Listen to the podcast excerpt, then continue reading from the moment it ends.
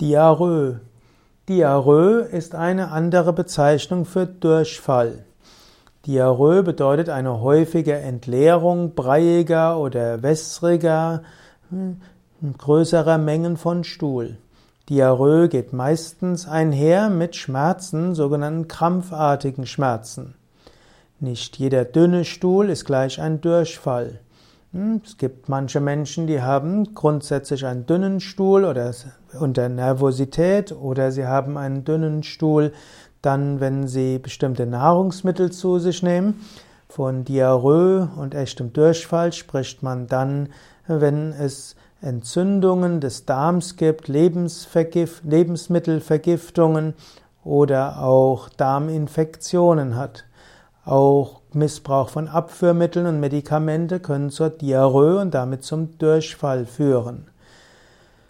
Die Infektionen oder die auf Infektionen zurückgehenden Durchfallerkrankungen gehören immer noch zu den häufigsten und gefährlichsten Krankheiten, insbesondere in tropischen Regionen. Dazu gehören dann Ruhr, Salmonelleninfektion und Cholera. Touristen erkranken zum Beispiel oft auch bei kürzeren Reisen an Reisediarrhoe.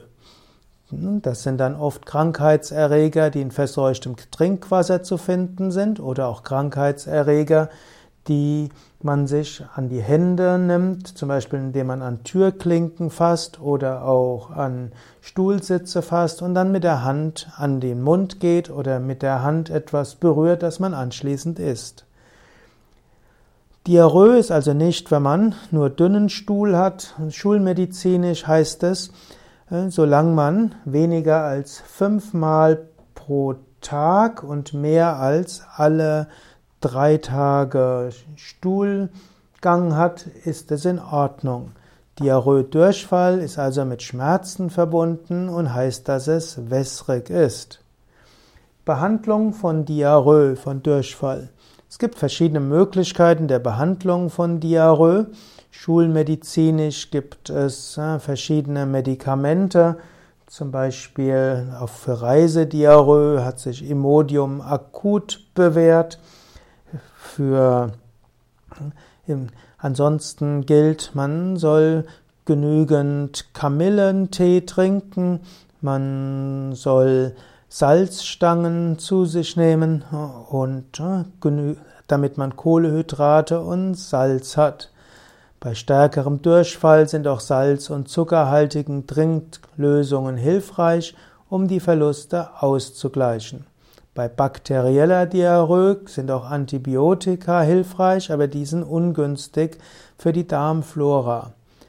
Vom Yoga her würde man sagen, dass bei Diarrhoe es hilfreich ist, zusätzlich einen Einlauf zu nehmen, um die Entladung zu beschleunigen und auch Kunja Kriya zu üben, also eins bis zwei Liter Salzwasser trinken, die Hand vorher gut waschen mit Seife, dann zwei, drei Finger in den Hals und dann das Salzwasser übergeben und so hat man von vorn und hinten gereinigt, anschließend genügend Kamillentee trinken oder anderen Kräutertee und dann sollte man entweder Salzstangen zu sich nehmen oder auch Vollkornreis oder auch Kitscheri.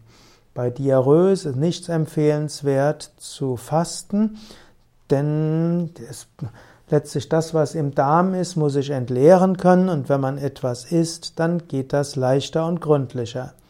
Vom Yoga her würde man auch raten, die Vorwärtsbeuge länger zu halten, idealerweise sogar bis zu zwei Stunden in der Vorwärtsbeuge zu sein. Das beruhigt die Verdauung, harmonisiert die Verdauung und hilft auch dem Körper mit den Erregern besser fertig zu werden. Wenn die Diarrhoe nicht zügig vorbeigeht, dann sollte man zu einem Arzt gehen, um es diagnostizieren zu lassen. Wer nach seiner Rückkehr aus einem tropischen Land zurückkehrt nach Deutschland und eine längere Zeit Diarrhoe hat, sollte am besten zu einem Tropeninstitut gehen, um festzustellen, ob dort vielleicht eine kritischere, ein kritischer Erreger ist, der mit besonderen Methoden behandelt werden muss.